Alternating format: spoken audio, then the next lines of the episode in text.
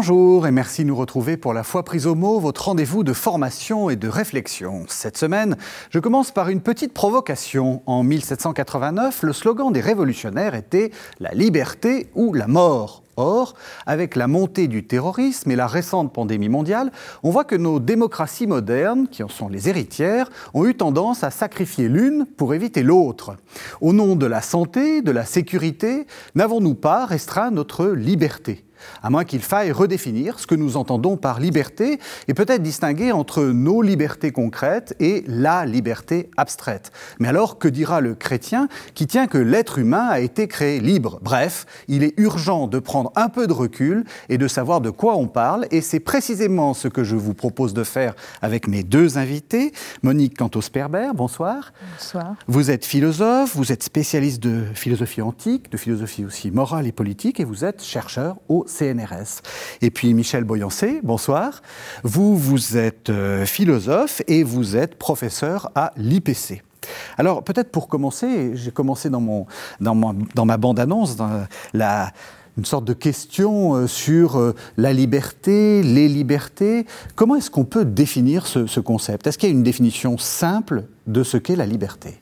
Simple, je ne pense pas. Mais euh, l'évocation que vous avez faite était très dramatique et elle met bien en scène euh, ce qui s'est produit à la fin du XVIIIe siècle, en effet, c'est-à-dire euh, la liberté revendiquée comme forme de droit de l'homme fondamental. D'ailleurs, ce sera un des éléments de la devise républicaine. Oui. Alors, la liberté moderne, au sens que l'on donne à ce terme, la liberté libérale, elle a été d'une certaine façon inventée au XVIIe siècle chez, les philosophes libéraux anglais, euh, John Locke essentiellement, mais euh, précédée par Thomas Hobbes, qui n'était pas du tout euh, libéral, mais qui a quand même pour la première fois mis au point, si l'on peut dire, cette notion de, de liberté comme idée d'une sphère personnelle qui n'appartient qu'à la personne, mhm. où elle est libre, totalement libre d'un certain nombre de choses, c'est-à-dire liberté de pensée, liberté de croyance, dont elle n'a de compte, sur lesquels elle n'a de compte à rendre à personne. Et un siècle après, Benjamin Constant, donc euh, euh, peu après la Révolution, ensuite Tocqueville, puis toute la tradition libérale. Euh, en France illustré par Raymond Aron, parmi beaucoup d'autres, a repris cette définition, une sphère personnelle qui n'appartient qu'à l'homme. Mmh. Alors ça, c'est la définition à l'état pur. Mais je voudrais signaler deux choses. C'est que d'abord, cette définition était une définition, si on peut dire, naturelle. Cette sphère d'action propre à l'homme, c'était sa puissance d'agir. Mhm. Donc c'était en rupture totale avec les cadres philosophiques et théologiques de l'époque, vous pensez bien, en particulier en rupture avec la liberté chrétienne, les mhm. chrétiennes de, liberté, comme, euh, où le rapport au péché originel est une donnée évidemment fondamentale. En rupture aussi avec la liberté grecque, la liberté aristocratique, où est libre celui euh, dont, euh, qui a une maîtrise totale sur ses passions, et en rupture aussi avec la liberté au sens des républicains où la liberté, c'est la liberté civique. Il n'y a pas de liberté personnelle comme sphère individuelle, c'est la liberté d'exercer son rôle dans la cité.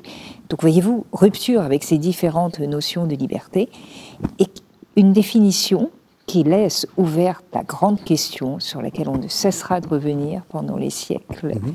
qui suivront, c'est-à-dire ça c'est la liberté individuelle, la liberté de l'homme. Mais y a-t-il une liberté en dehors de la société?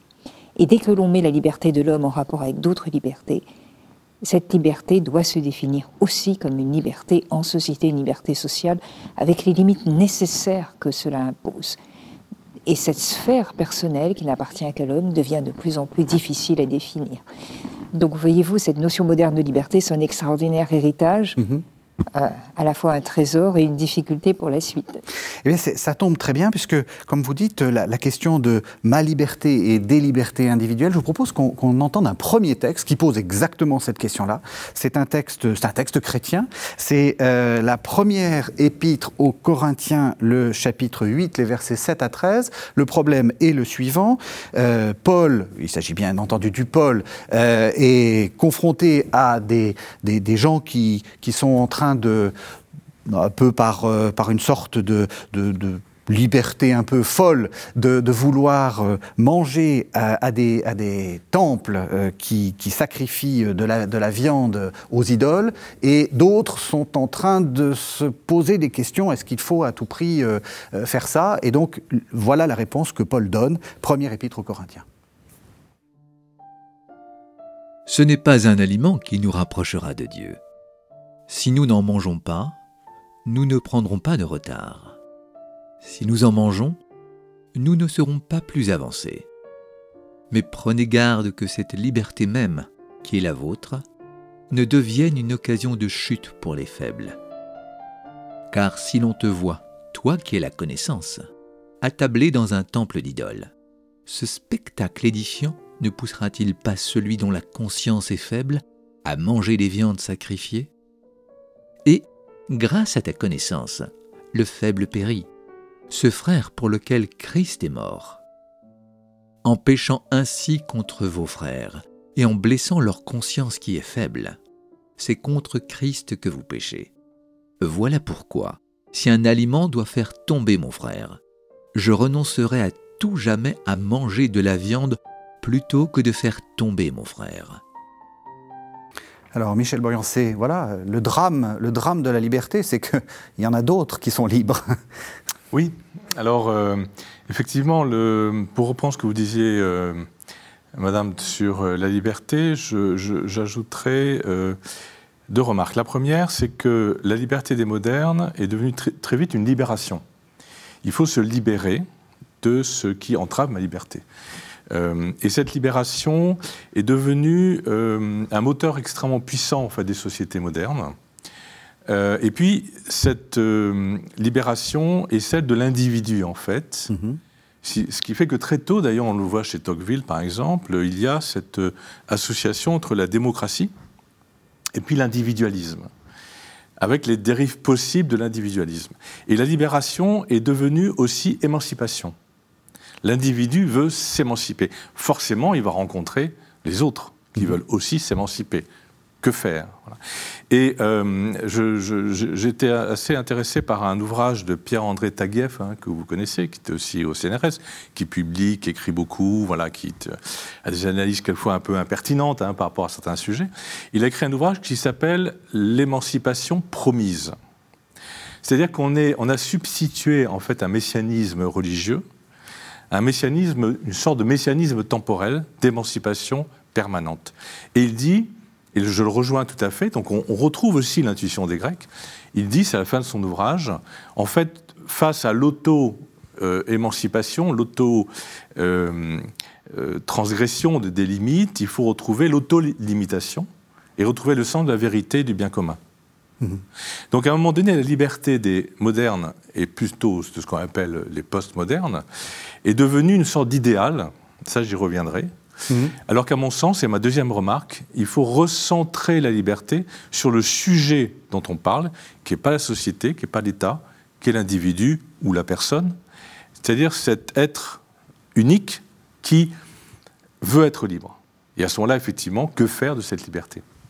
Est-ce que vous êtes en train de, dire que cette volonté d'émancipation, c'était mal? Enfin, vous voyez ce que je veux dire Que c'était parce que euh, Monique Monique Canto vient de le dire. Euh, on sent que ça s'est fait un peu contre l'Église. Donc, est-ce que là, vous êtes en train de dire euh, on a oublié une, vraie, enfin une vraie tradition d'obéissance ou des choses comme ça? Non, j'ai pas dit ça. Pas trop votre genre. Là, je, me cale sur l'ouvrage de Pierre Taguieff. Oui, oui. Oui, je protège derrière lui. Il, il dit pas ça. Il a raison. Il critique bien sûr Marx, hein, qui est le grand penseur de l'émancipation collective des individus de l'humanité. Non, non, il va dire, euh, à un moment donné, il faut, il faut s'arrêter. On, on, regarde en arrière ce qu'on a fait, et d'ailleurs, je pense qu'on retrouve ça dans, vos écrits. Mm. À un moment donné, il faut s'arrêter. Bon, où, où va-t-on? Que fait-on? Et ce qui est, je trouve intéressant, ce que vous dites aussi pour la liberté d'expression, il faut trouver des limites. Alors, grand sujet, où sont les limites? Qu'est-ce que vous en pensez? Est-ce que vous pensez que la liberté, justement, est en train de devenir folle? Enfin, ou que notre aspiration à la, liberté est en train de devenir folle?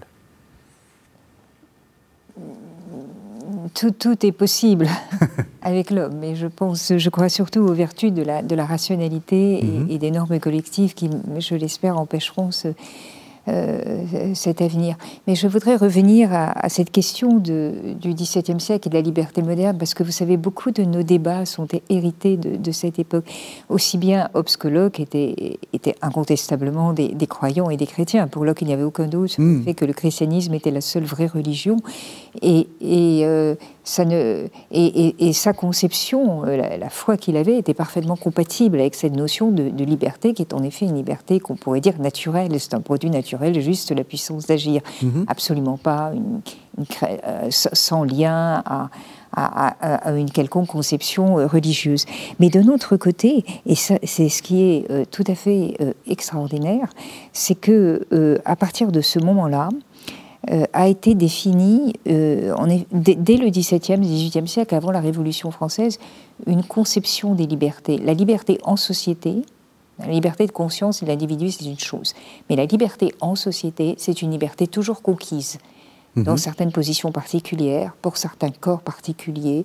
C'était le régime de ce qu'on appelait les libertés au pluriel.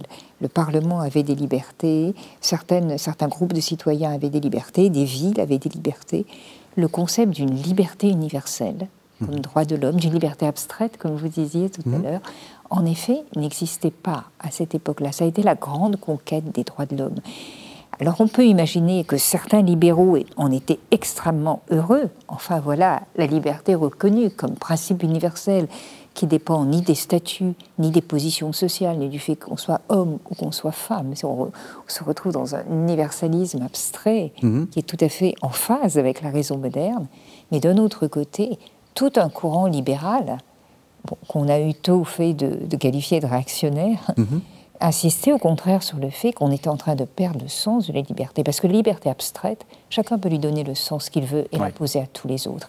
Et voilà que cet extraordinaire moyen de libération, la liberté euh, comme aspiration de tous, peut devenir dans certaines circonstances une effroyable force d'oppression. D'où la revendication de certains libéraux qu'on en reste aux libertés au pluriel, des libertés conquises, qui sont garanties à vie en raison de leur histoire, des combats dont elles procèdent. Et, ce débat, d'une certaine façon, n'a pas, n'a pas été, été, terminé. Et de fait, la libération, comme vous le, euh, remarquez euh, très justement, s'inscrit quand même, et l'idée d'émancipation, dans cette conception de liberté universelle. On hmm. va vous dire de quelle façon vous allez être libre. Alors vous voyez que hmm. si vous n'êtes pas d'accord avec l'idée de liberté qu'on vous impose, la question se pose de savoir si vous restez vraiment libre. Est-ce qu'on ah peut être libre en étant soumis à une idée de liberté qu'on vous impose et Avec toutes les dérives de plus et les excès politiques que l'on a connus? Parce que le communisme, c'était ça. Un, gigantesque projet d'émancipation collective. Euh, d'une certaine manière, le républicanisme, sans aller jusqu'aux extrêmes, et euh, en tout cas, pas le républicanisme libéral, mais un républicanisme très, très fort, est un peu ça aussi. On vous impose une idée de l'émancipation qui signifie la rupture avec toutes les appartenances particulières, parmi lesquelles les attachements régionaux, parmi lesquels la croyance religieuse. Mm-hmm. On considère que, eh bien, les citoyens républicains abstraits et libres et un peu désincarnés, les sans attache, mmh. est un citoyen. Donc ce sont d'extraordinaires outils de, liberté et ce sont d'extraordinaires menaces sur la liberté. Cette ambiguïté, je ne pense pas qu'on puisse euh, la lever. Il faut une vigilance de tout instant pour mmh. la lever, parce qu'on la retrouve dans toutes sortes de revendications aujourd'hui. Vous diriez que c'est une idée dangereuse, la liberté? Toutes les idées sont dangereuses quand elles deviennent folles. Mais celle-là. euh, celle-là aussi, bien sûr. Alors, euh, effectivement, je ferai. Euh, je rappellerai en, l'an 2000, il y a eu un, colloque à la Sorbonne, euh, je ne sais pas si vous vous souvenez, qui s'appelait 2000 ans après quoi Après quoi Après Jésus-Christ mhm. qui rassemblait beaucoup d'intellectuels, et notamment j'étais présent et j'avais été frappé de la conférence de George Steiner, qui est décédé il y a un an, hein, qui est un penseur euh, inclassable en quelque sorte, hein, très très très foisonnant, euh, mhm. philosophe, oui, linguiste, euh, littéraire, historien. Enfin. Et alors, ce qui m'avait assez intéressé, et je, je, réponds à votre question après un petit détour, c'est qu'il disait en fait notre problème à nous, les, modernes, c'est que nous avons oublié le péché originel. vous avez parlé du péché originel, qu'on retrouve dans la tradition, bien sûr, de la Bible, dans la tradition juive et chrétienne. Et il a, il a un peu critiqué Kant en disant ces, ces idées abstraites, cette raison pure, se heurtent en fait à un être humain eh ben, qui n'est pas pur, euh, qui est impur, qui fait des bêtises. Et les grands drames du XXe siècle, quand même, hein, on a un XXe siècle extraordinairement meurtrier dans, tous les sens, bon, bien sûr la Shoah et puis mhm.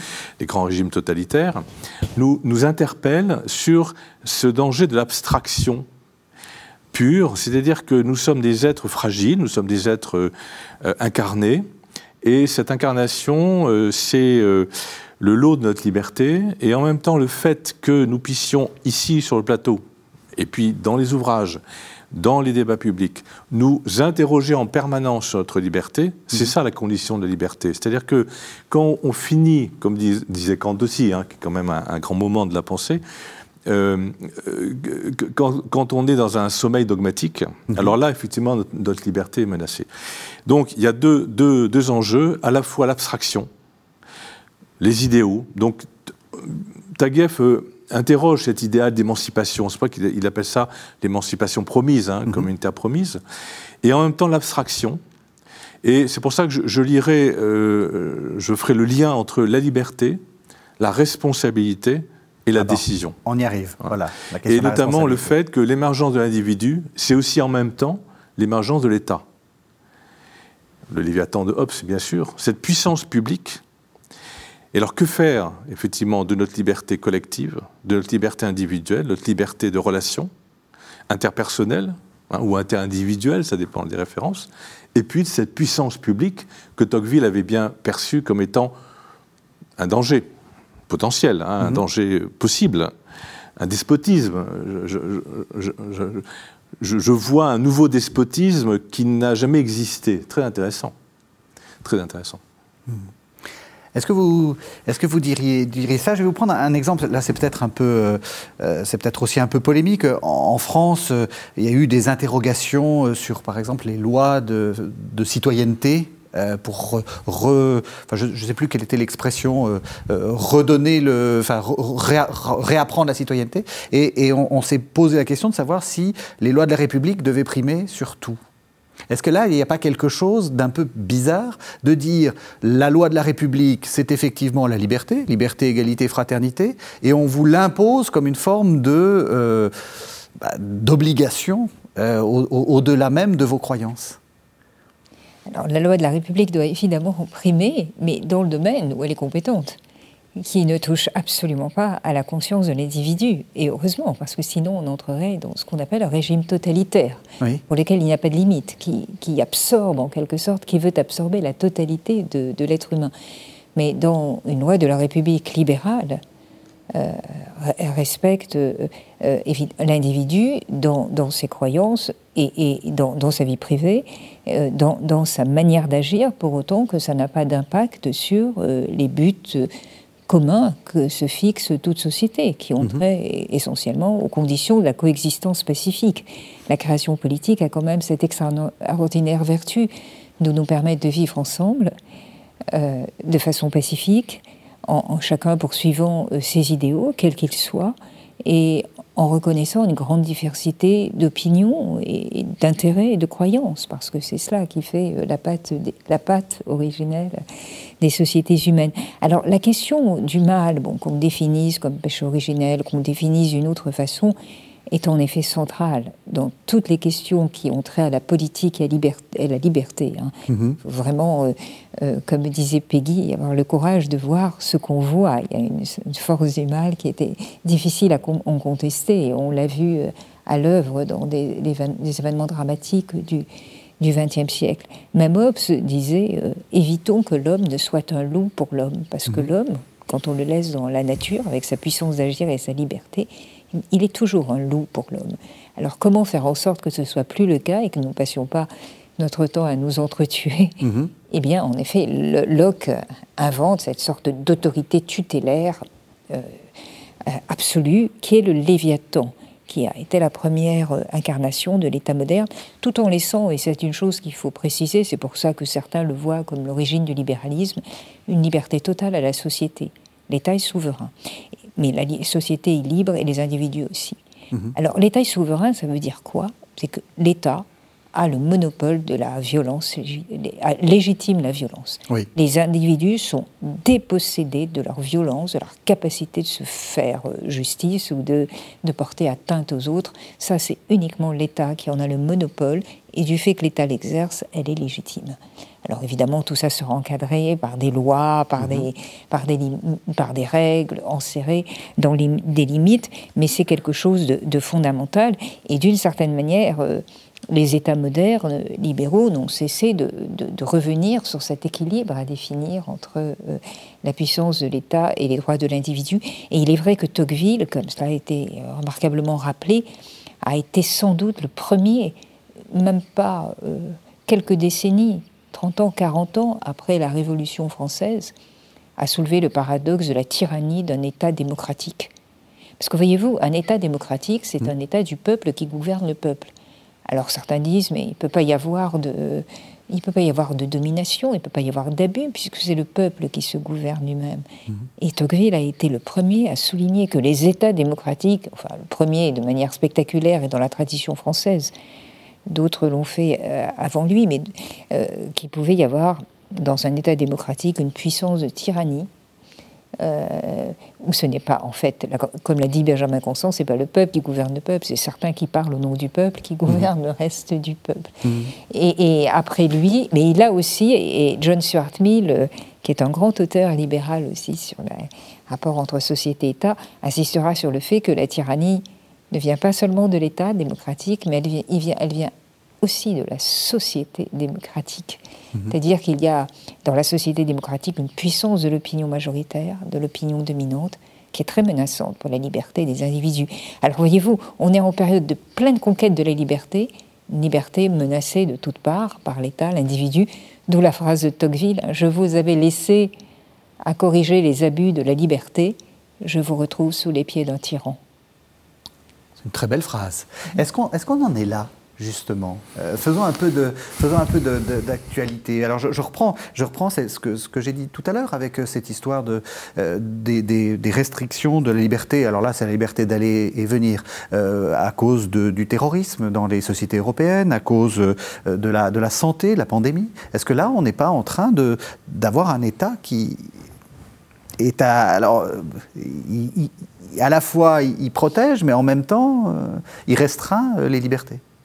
Alors, effectivement, il y a toujours, toujours ce balancement euh, entre deux extrêmes. Hein. D'un côté, l'anarchie de tous les individus qui, veulent se libérer de tout ce qui les entrave et donc qui refusent l'autre. Hein, L'enfer, c'est les autres, mhm. qui refusent l'autre, qui refusent le collectif, la communauté, la société et puis un État. Alors l'État, qu'est-ce que c'est? Bonne question. Hum. Euh, de mon point de vue, l'État n'existe pas en fait. Ce qui existe, ce sont des institutions instituées par des gens, des gens qui font vivre, des gens réels qui font vivre ces institutions hum.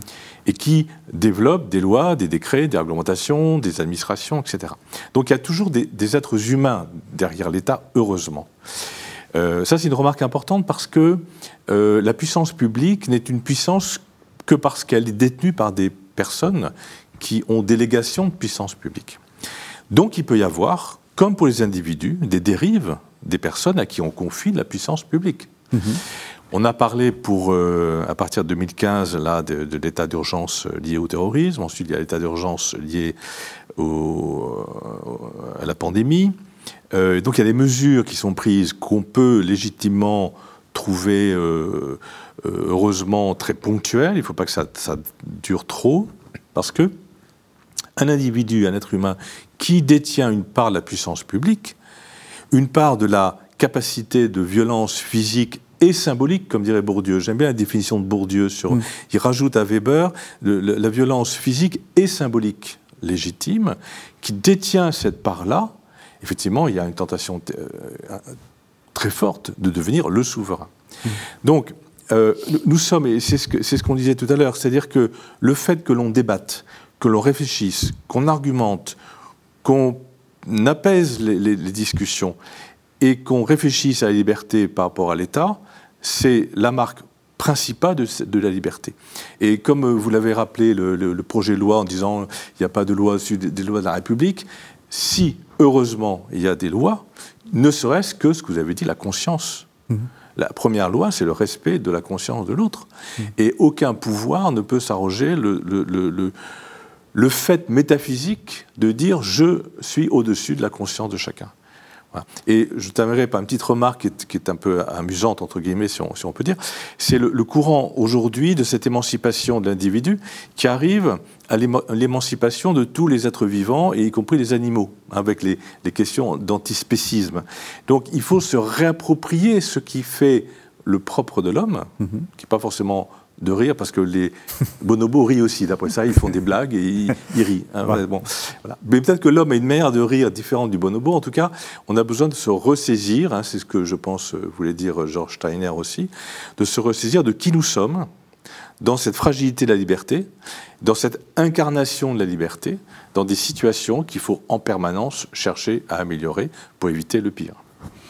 Même question. Est-ce que, euh, est que vous êtes. Euh, enfin, comment vous répondriez à cette question de, de bah, justement de ces restrictions de la liberté au nom de la sécurité, au nom du, euh, du principe de précaution Est-ce qu'on est qu'on a le droit de faire ces hiérarchies-là? Il y a des, circonstances tout à fait dramatiques où la survie collective est en danger et où euh, la, question de la restriction des libertés euh, s'est posée. Mm. C'est évident, en période de rareté des ressources, en période de danger imminent, euh, et, des, mesures à, prendre. Donc ce n'est pas tellement le principe qui est problématique, mm. c'est les conditions dans lesquelles ce principe est appliqué et les mm. conséquences que ça a. Alors les conditions. On a tendance, si vous voulez, aujourd'hui, dans notre État, en tout cas, et depuis, euh, quelques, depuis une dizaine d'années, à considérer que, à toute difficulté, la privation de la liberté, c'est la réponse automatique.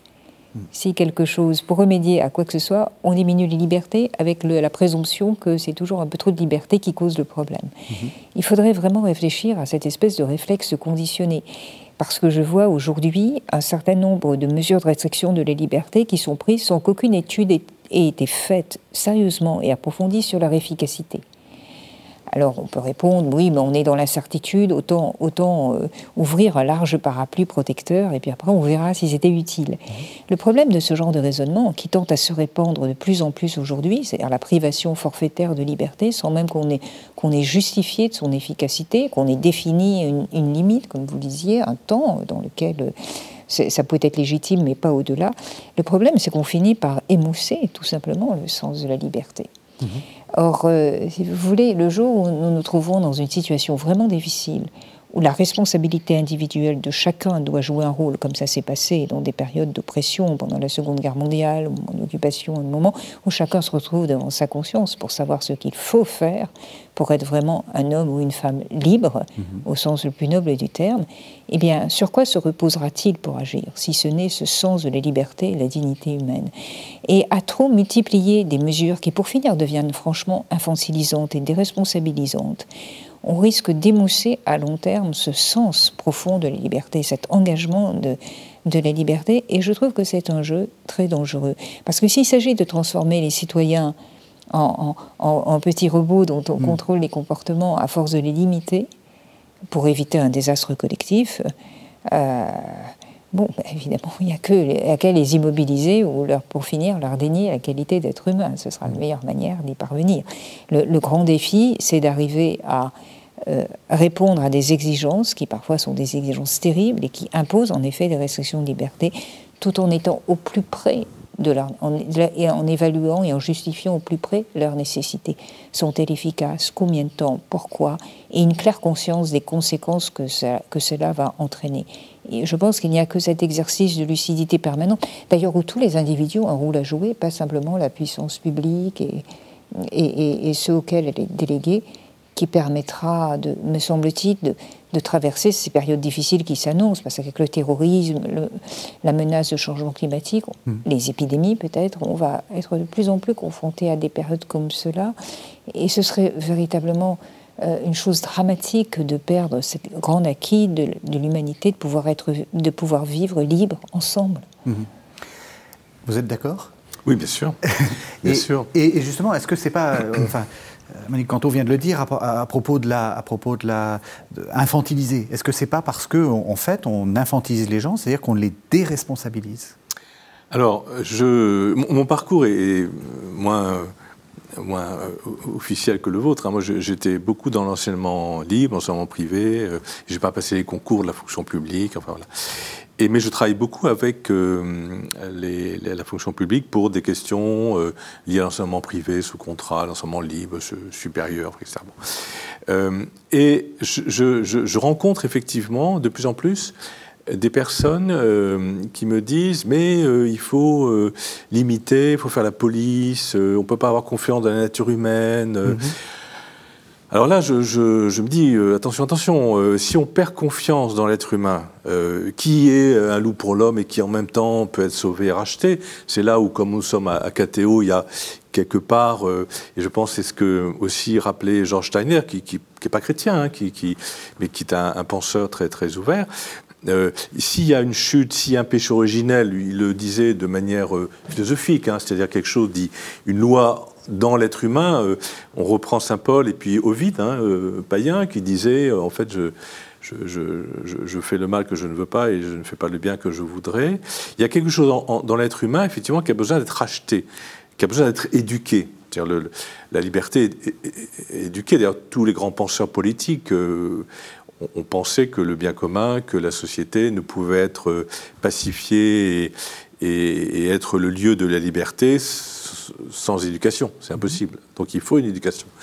Donc pour reprendre euh, euh, ce que vous disiez, la question c'est que, vous voyez, je, lisais récemment, je relisais l'ouvrage de Simone Veil, hein, L'enracinement bon, qui, essaye d'allier les vertus chrétiennes et les vertus de 1789. Vous voyez, elle le dit dans, son ouvrage, il y a une phrase ou deux très claires à ce sujet-là. Et elle trouve l'enracinement. S'enraciner, alors ça a été écrit en 43, et en 43, c'est écrit un peu avant, donc euh, en pleine guerre, donc pour essayer de trouver des solutions. Et je trouve ça très intéressant parce que, en fait, euh, l'être humain a besoin d'être éduqué. Et euh, cette émancipation permanente, c'est aussi un, une sorte de biais cognitif, comme on dit maintenant, c'est-à-dire un raisonnement qui est biaisé, parce qu'à travers cette émancipation, je cherche mon intérêt et je deviens un tyran. Et donc la, démocratie tyrannique, en fait, c'est la démocratie de la tyrannie des individus, qui transfère à la puissance publique ce besoin narcissique qui du coup devient elle aussi tyrannique. Autrement dit, on est vraiment euh, renvoyé à des questions d'éducation, et je dirais presque, euh, parce que la psychologie contemporaine explore, hein, euh, explore tout, ça, à, cette, cette tendance ou tentation permanente d'une relation narcissique.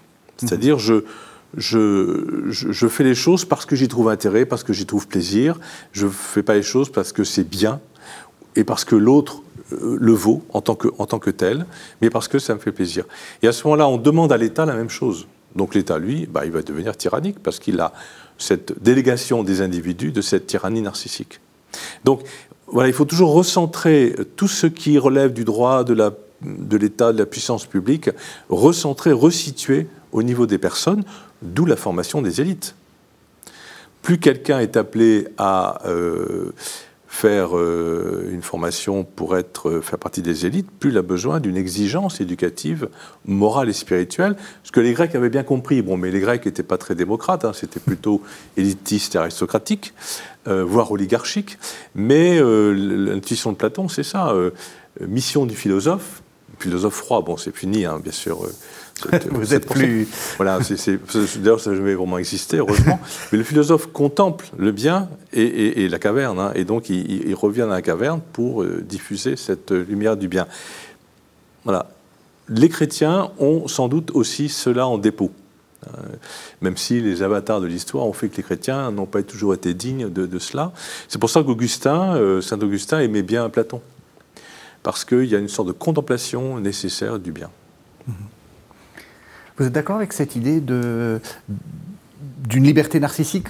Euh, on est passé en fait, euh, on est passé de, ce que vous disiez, donc une sorte de, doute euh, envers, envers la, bonté de la nature humaine, avec peut-être que ce, doute cache en fait quelque chose qui est de l'ordre de euh, je sais trop bien euh, moi-même ce, ce dont je suis capable et je voudrais que l'État guérisse les autres pour me laisser exercer ma, ma, propre, ma propre puissance. Oui, on peut, on peut le concevoir euh, comme ça, mais le, problème euh, auquel cela ramène est un problème véritablement de fond, ce ce qu'on pourrait dire, sans employer un terme trop pompeux, l'indétermination de la liberté, c'est-à-dire savoir quoi faire de sa liberté, de cette sorte de puissance d'agir naturelle ce n'est pas, ce n'est pas une chose facile. Alors heureusement, nous sommes, les, êtres humains dans nos sociétés sont, socialisés, intériorisent des normes, se construisent des surmois, se construisent des exigences. Et, souvent, la perception qu'ils ont de leur liberté aussi est entièrement façonnée par, euh, par, euh, par euh, leur, leurs principes ou, leurs valeurs. Il y a peu d'individus qui, euh, enfin, disons plutôt qu'il y a beaucoup d'individus qui se sentent particulièrement libres quand ils sont en coïncidence avec un certain nombre de choses auxquelles ils croient, alors que cette, que cette coïncidence ou cette adhésion puisse prendre la forme d'un narcissisme, c'est mm. tout à fait possible, et, se perdre dans toutes sortes d'objets qui sont des objets qui ne font que que refléter ou renvoyer à l'individu l'idée de sa propre indépendance, euh, mhm. c'est possible. Mais euh, ce qui euh, me paraît aujourd'hui très important, c'est précisément cette conquête de l'orientation de sa liberté.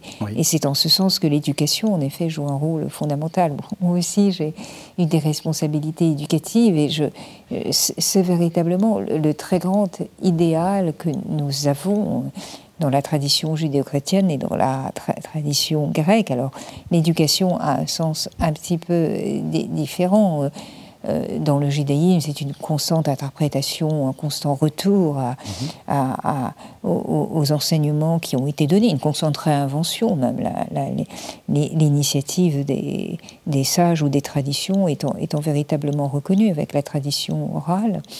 Mais euh, dans le christianisme, comme vous l'avez rappelé, c'est un peu différent. Et dans la tradition grecque, en effet, on a cette idée extraordinaire d'une liberté qui se conquiert par la formation de l'intelligence et, la formation de ce que les Grecs appelaient l'âme, l'âme étant un complexe de capacités psychologiques, mais où l'intelligence, la capacité de contempler, de reconnaître ce qui est au-delà de soi, et, de l'affronter, les yeux ouverts en quelque sorte, comme, comme le philosophe roi regarde, regarde le bien, est quelque chose de, fondamental. Mm-hmm. Donc euh, notre modernité, d'une certaine manière, est l'héritière de ces traditions, hein, mm-hmm. avec des degrés variables de, présence. Mais euh, cet idéal de la formation de soi est absolument essentiel. C'est notre source principale de liberté quelle que soit la source, quel que soit le, grand texte, euh, religieux ou pas, quels que soient les, principes moraux, quel que soit le, euh, matériau premier où, on trouve cette, la, raison de cette exigence. Je vous propose qu'on fasse une seconde pause, cette fois-ci avec un texte un petit peu, euh, peut-être un petit peu problématique euh, pour notre modernité. C'est euh, la première épître de Pierre, c'est le chapitre 2, et Pierre dit Soyez soumis à toute institution humaine à cause du Seigneur, soit au roi, soit au gouverneur. Soyez soumis à toute institution humaine à cause du Seigneur, soit au roi, en sa qualité de souverain soit au gouverneur, délégué par lui pour punir les malfaiteurs et louer les gens de bien. Car c'est la volonté de Dieu qu'en faisant le bien, vous réduisiez au silence l'ignorance des insensés. Comportez-vous en homme libre, sans utiliser la liberté comme un voile pour votre méchanceté, mais agissez en serviteur de Dieu. Honorez tous les hommes, aimez vos frères, craignez Dieu, honorer le roi. Alors Michel Boyancé, est-ce que vous craignez Dieu et que vous honorez le roi? Enfin, le président de la question, bonne question. Alors, est-ce que je crains Dieu euh, plutôt? Et aussi ça, et, ou est-ce que je crains le roi et j'honore Dieu?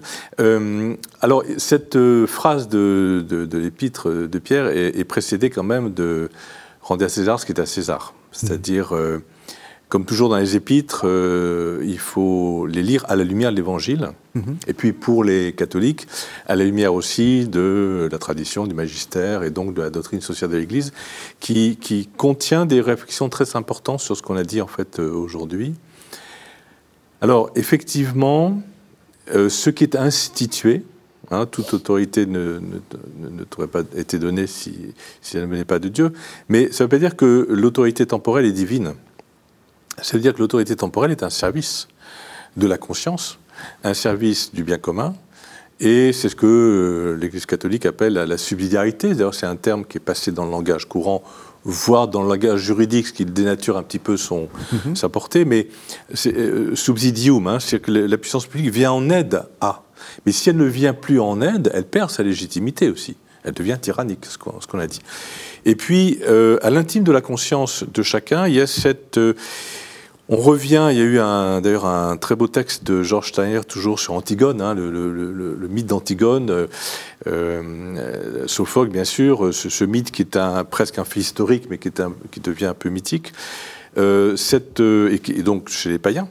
Mm-hmm. À un moment donné, la, prise de conscience qu'il y a quelque chose dans la conscience qui peut s'affronter au roi, voilà, au pouvoir temporel. Donc c'est cet équilibre, toujours, cette séparation des pouvoirs chez les chrétiens entre la responsabilité, j'aime pas trop le mot pouvoir, mais la responsabilité du spirituel surnaturel qui est celui des églises, de l'Église, et puis la responsabilité du temporel, les uns et les autres étant dans un service mutuel. Pour quelque chose qui les dépasse tous les deux, à savoir pour les croyants, bien sûr, Dieu, et pour les non-croyants, eh bien, cette liberté dont on a parlé, cette conscience de la personne qui dépend d'une éducation. Et à ce moment-là, on n'a pas une concurrence des pouvoirs. On peut honorer le roi et craindre Dieu, parce qu'il vaut mieux craindre Dieu plutôt que le roi, puisque Dieu, c'est le, signe, en fait, de quelque chose qui dépasse même le roi. Est-ce que vous êtes d'accord, Monique Cantos-Perber en tout cas, euh, que, que, le pouvoir politique euh, s'arrête euh, aux bornes des croyances de l'individu et de sa conscience, et qu'il doit s'arrêter là, cela me paraît un principe absolument fondamental sans lequel on ne pourrait pas parler de liberté. Et d'une certaine façon, c'est le grand acquis de la réflexion qu'a suscité les guerres de religion, qui ont même déchiré l'Europe pendant plusieurs décennies avec une violence inouïe l'invention de la liberté de conscience est en quelque sorte la solution philosophique de, ce terrible conflit, c'est que le, certains théoriciens contemporains ou philosophes contemporains disent la religion se retire, devient euh, euh, par du christianisme, la religion, de la fin de la religion. Je pense que c'est quelque chose de plus fondamental qui s'est joué au XVIIe siècle, c'est que le politique s'est définitivement retiré de la religion. Le politique n'a plus été le bras armé de la croyance, mais a été ce qui s'occupe simplement de régler les effets de la croyance dans l'espace public, afin que les, manifestations de la croyance ne provoquent pas des troubles. Mais euh, sans plus avoir, en renonçant totalement à légiférer sur ce que pensent ces individus et, quel que soit le, contenu de la croyance. D'ailleurs, euh, euh, Pierre Bell étendra ce raisonnement même aux athées et même aux catholiques qui étrangement avaient été au XVIIe siècle, chez Locke en tout cas, écartés de ce, de ce bénéfice pour des raisons qui ne sont évidemment pas très, qui n'ont pas très évidemment la foi catholique, mais qui ont trait simplement aux soupçons qui étaient faits alors aux catholiques, et on le voit après le schisme anglican, euh, d'avoir un projet politique derrière leur religion, d'avoir pas simplement une ambition spirituelle, mais aussi un projet politique.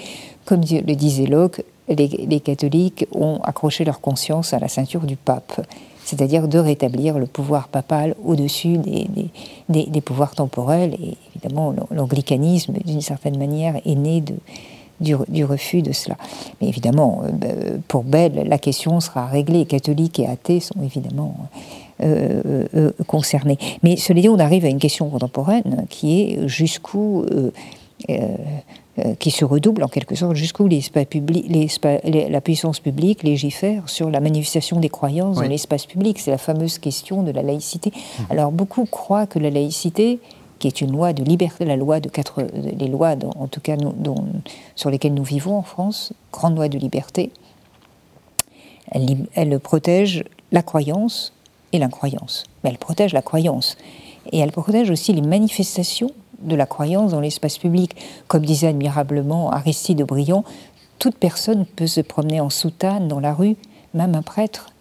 Ce qui veut dire que tant que le port d'une soutane ne provoque pas de troubles à l'ordre public, et franchement je ne vois pas en quoi il pourrait en provoquer, euh, il n'y a aucune raison d'interdire la manifestation de sa croyance, le port de signes religieux dans l'espace public, si ce n'est pas occasion de, de troubles. C'est donc une véritable loi de liberté, et l'espace public, dans la conception républicaine et dans nos lois de laïcité, est un espace public neutre, c'est-à-dire Personne ne doit chercher à imposer sa croyance à, tous les autres, en envahissant l'espace public, en faisant des.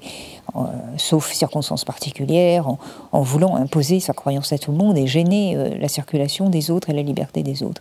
Mais en revanche, ce n'est pas un espace public laïque. les institutions publiques sont laïques dans notre pays. L'enseignement public est laïque. Il n'y a pas d'affichage religieux des agents du public. Mais l'espace public, lui, n'est pas laïque. Il est à tout le monde, il est neutre, à condition que les manifestations de la croyance ne troublent pas l'ordre public. Ça, c'est une chose qu'il faut constamment rappeler, et je crois que les, trois grandes religions du livre, euh, pour le judaïsme, c'est évident, le christianisme aussi, mais également l'islam, en tout cas, si on, écoute ses représentants, c'est le cas aussi, euh, sont tout à fait conscients de cette nécessité de rappeler la neutralité de l'État, pas d'emprise de quiconque sur l'espace public, mais, son caractère ouvert à l'expression des croyances, il s'est fait de manière pacifique.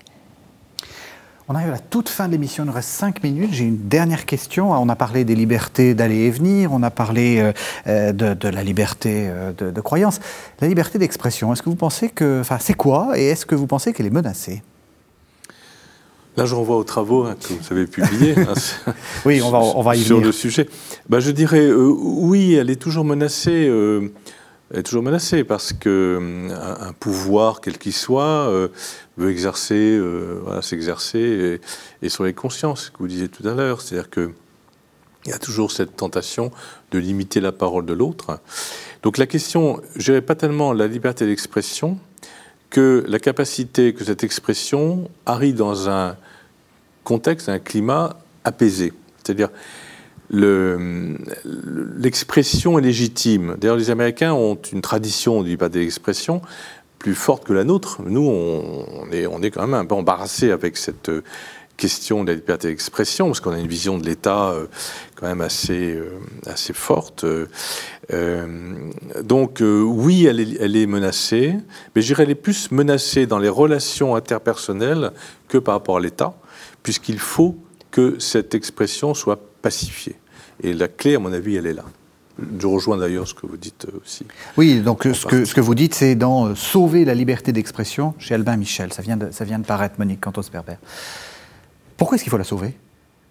Bien parce qu'elle est enfin, menacée, donc, euh, entre, d'une part, et je pense que euh, les, téléspectateurs verront tout de suite de, quoi il s'agit, entre d'une part des, des, usages complètement limites et quasi intolérables de la parole, qui sont vraiment racistes, antisémites, extrêmement violents, on, les voit se défouler euh, dans les réseaux sociaux et même dans, dans certains dans certains programmes ou émissions de parole prétendument donc prétendument libérée, donc qui se réclament de l'idée de la liberté d'expression pour cautionner ces excès, puis d'un autre côté par des formes de censure où on n'a plus le droit d'utiliser certains mots, on peut plus écrire simplement euh, des professions euh, au masculin, enfin au neutre.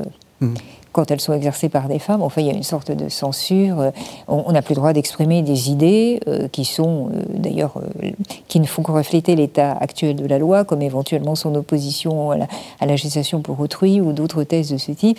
Donc, une sorte d'activisme de privation de parole, de censure, qui est complètement nouveau. Donc, deux, deux menaces apparemment opposées, mais qui tendent à à mettre en difficulté la liberté d'expression et, comme cela a été rappelé, qui sont des menaces qui émanent de la société pas de l'État. C'est ça la nouveauté, c'est que la, qui date quand même de plus d'un siècle, mmh. c'est que la menace sur la liberté d'expression, c'est plus en premier lieu l'État, enfin dans des États libéraux en tout cas. Ce sont les pressions sociales. Et la, le, vaccin, si j'ose dire, contre ça, c'est quoi? C'est la, c'est encore une fois l'éducation? C'est l'éducation. C'est euh, le libre débat. Bon, je, suis de tendance libérale, vous l'avez remarqué, donc pour moi, la liberté est le problème, mais elle est également la solution.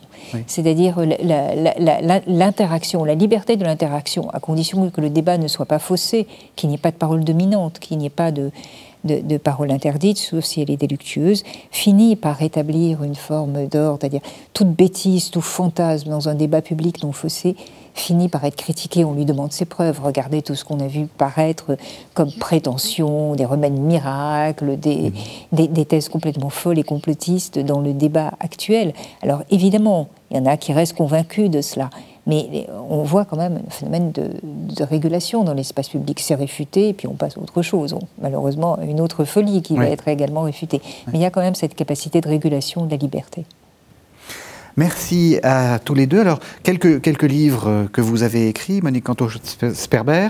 Sauver la liberté d'expression, je l'ai dit, hein, chez Albin Michel, ça vient de paraître. Et puis, euh, il y a quelques années, La fin des libertés, ou Comment refonder le libéralisme, c'est chez Robert Laffont.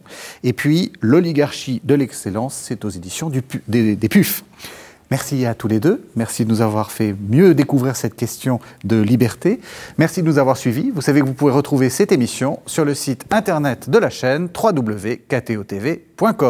On se retrouve la semaine prochaine.